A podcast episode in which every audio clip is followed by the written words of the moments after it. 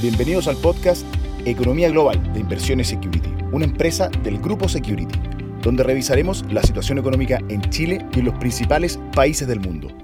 Hola a todos, bienvenidos. Soy Renato González, analista de inversiones en Inversiones Security y en nuestro podcast de Economía Global de esta semana revisaremos los dispares resultados corporativos a nivel sectorial en el mercado local. Los resultados corporativos al tercer trimestre de este año reflejarían nuevamente un rendimiento disparejo entre sectores, confirmándose el freno en consumo discrecional, sumado a una menor capacidad de traspaso a precios de presiones derivadas de materias primas y logística, empeorando algunos márgenes operativos. Sin embargo, precios de algunos commodities que continúan elevados y un tipo de cambio que se ha depreciado en torno a un 18% en el periodo compensan en parte este escenario menos favorable en el ámbito local.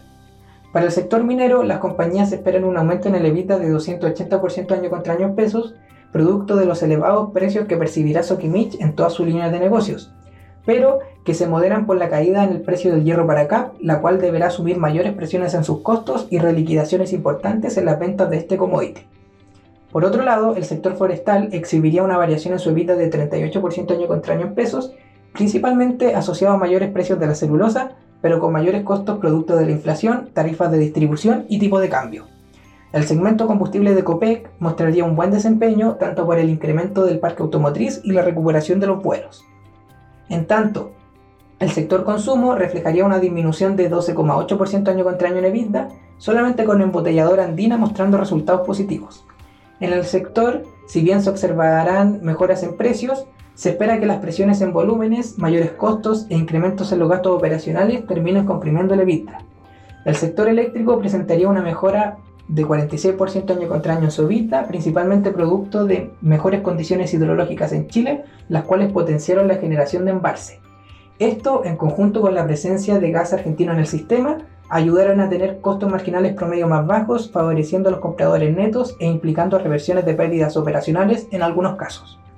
En el sector retail, el EBITDA mostraría un retroceso de 17,5% año contra año, el cual se vería suavizado en gran parte gracias al mejor desempeño del segmento de centros comerciales, mientras que la mayoría de las compañías restantes mostrarían caídas relevantes.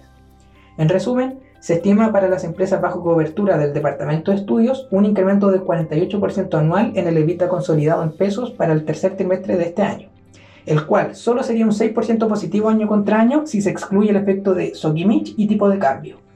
No obstante, la actual valorización de la bolsa local, con ratios en mínimos históricos considerando los últimos 10 años, nos lleva a creer que existe un riesgo asimétrico en esta clase de activo y una buena oportunidad de entrada para inversionistas con mayor tolerancia al riesgo y un horizonte de inversión de más largo plazo.